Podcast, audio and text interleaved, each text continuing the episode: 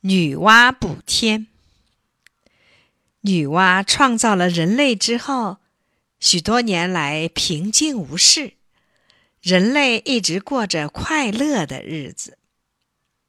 不料有一年，水神共工和火神祝融不知道为了什么事，突然打起仗来了。这一仗打得非常激烈，从天上一直打到人间。战争的结果，火神胜利了，水神失败了。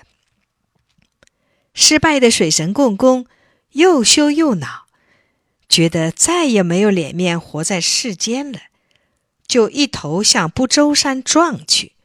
这一撞不打紧，他自己倒没有撞死，却闯出了天大的祸事。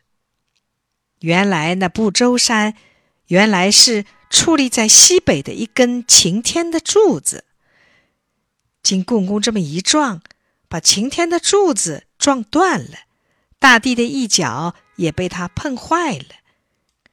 世界因此发生了一场可怕的大灾难。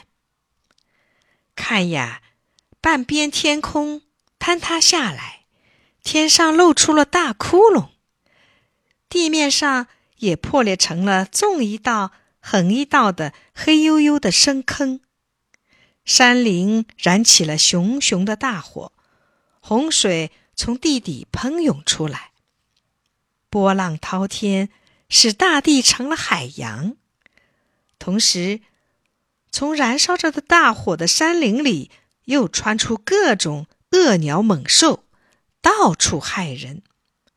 人们已经无法生存下去了。女娲看见她的孩子们受到这么可怕的大灾难，痛心极了。她没法惩罚那个捣乱的共工，只得辛辛苦苦的来修补残破的天地。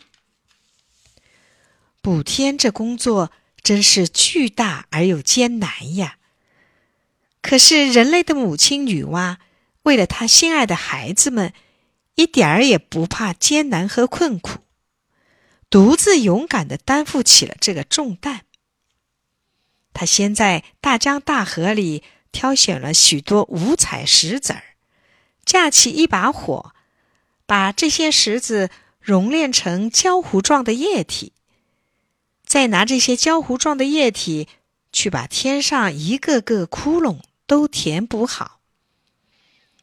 他怕补好的天空再坍塌，便又杀了一只大乌龟，斩下它的四只脚，用来立在大地的四方，代替天柱，把天空像帐篷似的撑起来。柱子很结实，天再没有塌下去的危险了。那时候，地上有一条凶恶的黑龙在危害。女娲便去杀了这条黑龙，同时又赶走各种恶鸟猛兽，使人类不再受禽兽的伤害。剩下来只有洪水的祸患没有平息。女娲又把河边的芦草烧成灰堆积起来，塞住了很大的洪水。这时候，大地上恢复了欣欣向荣的气象。